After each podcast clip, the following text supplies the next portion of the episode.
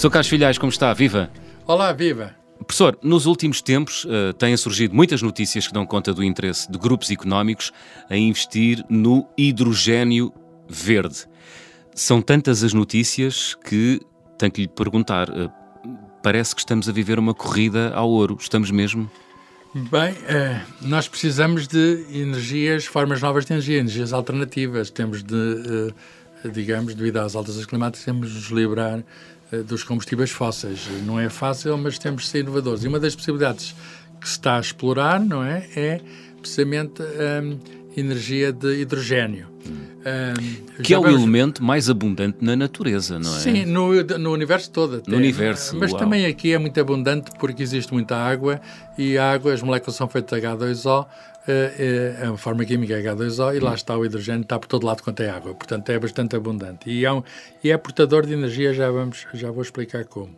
Uh, mas, em primeiro lugar, a palavra verde, porque a palavra verde uh, pode enganar, o hidrogênio não tem cor, não é? Nem é de Sporting. É. o que acontece... O que é, o é, o físico a falar. É o físico. Já a desmentir o primeiro facto, o hidrogênio não é verde. o que acontece é, é o seguinte, é, é, há uma maneira de extrair o hidrogênio hum? da água Pode extrair de outros sítios, pode extrair em todo sítio onde sabes, hidrocarbonetos, coisas uh, de líquidos orgânicos que têm hidrogênio também. Há reações químicas que permitem tirar o hidrogênio, hum. mas podem envolver combustões, etc. Uh, a água, uh, normalmente, usa-se é chamada eletrólise, são processos elétricos. Portanto, uma corrente elétrica, portanto, por dois elétrons a passar na água, pode faz a separação da água nos seus componentes, uhum. o, o, hidrogênio e o oxigênio, os dois elementos que estão são os constituintes da água. Agora pode perguntar assim, então precisa de eletricidade para fazer pois. precisa de eletricidade para fazer o hidrogênio que depois vai fazer eletricidade. Exato. Sim, é verdade, é isso mesmo. Precisa de eletricidade para fazer hidrogênio para depois fazer eletricidade.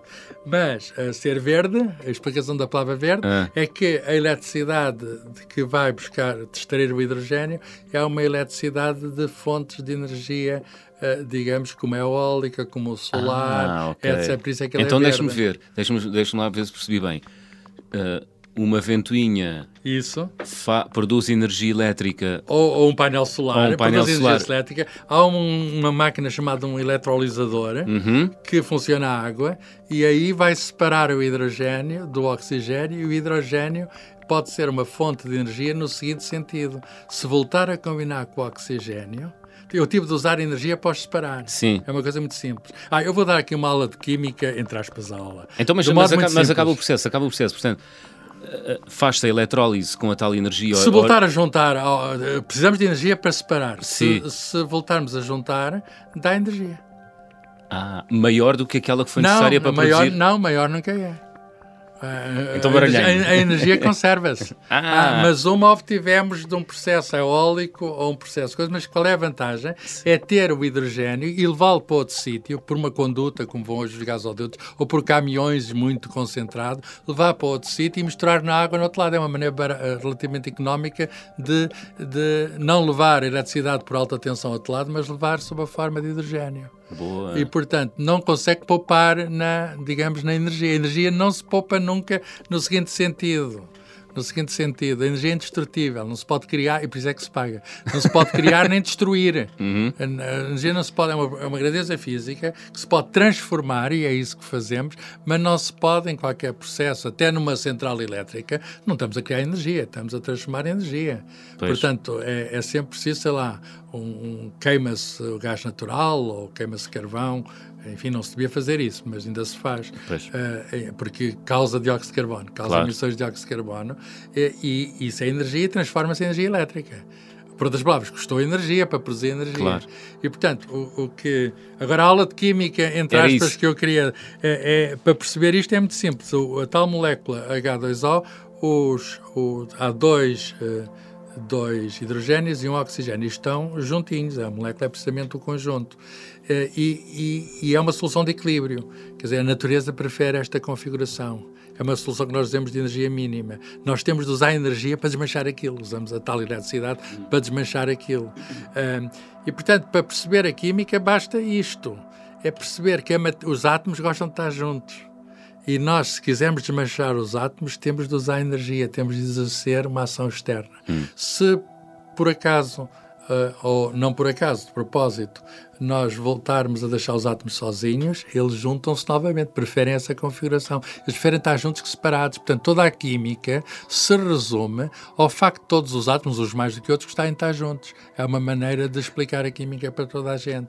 E uh, ganha-se energia com isso. Então, a energia libertada, nesse processo, repara que é um processo limpo porque a água separa-se em dois gases. Os dois gases juntam-se e dá água. O resíduo é a água, que é uma coisa que não, não, não, é, não é poluente e não emite emissões de dióxido de carbono, não há presença de nenhum dióxido de carbono. Então e o hidrogênio isso... verde é mesmo verde. Num certo, no certo, nesse sentido, sentido ecológico, no Sim. sentido ecológico é verde. Hum. Tem, tem, é ter, o problema é que está dependente da existência de eólicas ou hídricas ou, ou, ou solares, etc., que permitam essas essas máquinas de eletrólise para fazer coisas. E depois, falta acrescentar isto: como é que se vai aproveitar juntando o hidrogênio a, oxigênio? Chama-se células de combustível.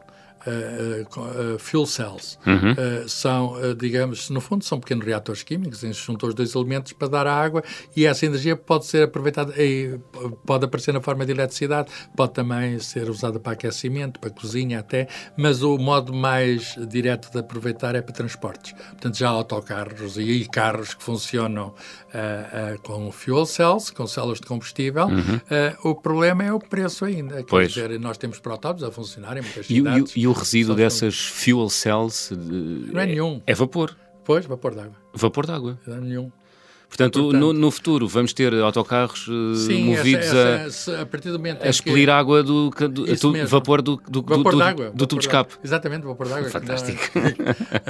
agora, agora é, é, preciso também ver que há algumas dificuldades no processo. Para já ele tem de ganhar escala, tem de uhum. ganhar escala.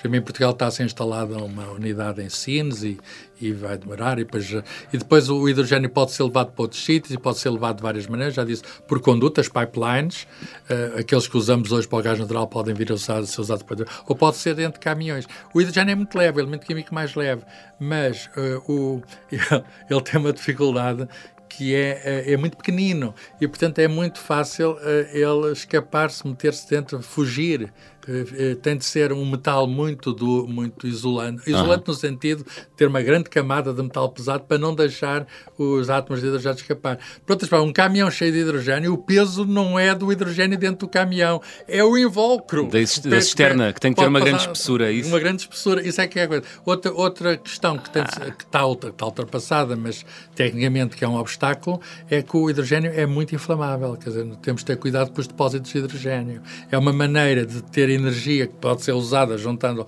oxigênio, mas é inflamável, o que significa que nós temos de ter muito cuidado se acender um, uma, e, portanto, num carro, por exemplo, uma carro que tenha células de combustível, é preciso ter o hidrogênio lá dentro, uhum. depois tem-se carregar hidrogênio, mas é preciso ter o hidrogênio lá dentro, uh, metido dentro de um material que, de algum modo, impeça, digamos, que, que o torne inativo. Quer dizer, o, o, é uma das dificuldades desta tecnologia. O hidrogênio tem de estar dentro de um material no carro para que aquilo não seja, uhum. não cause nenhum desastre, não uhum. cause nenhuma explosão. Mas já há carros desses e, portanto, pois. não é ainda uma tecnologia ao alcance hum. de todos, é uma tecnologia ainda cara. Já percebemos que é verde, uh, em certo sentido, que não emite, enfim, uh, gases com que produzam efeito estufa e resíduos. Uh, há resíduos não, não, associados não, ao hidrogênio verde? Não nada. há resíduos nenhums, a não ser os resíduos da...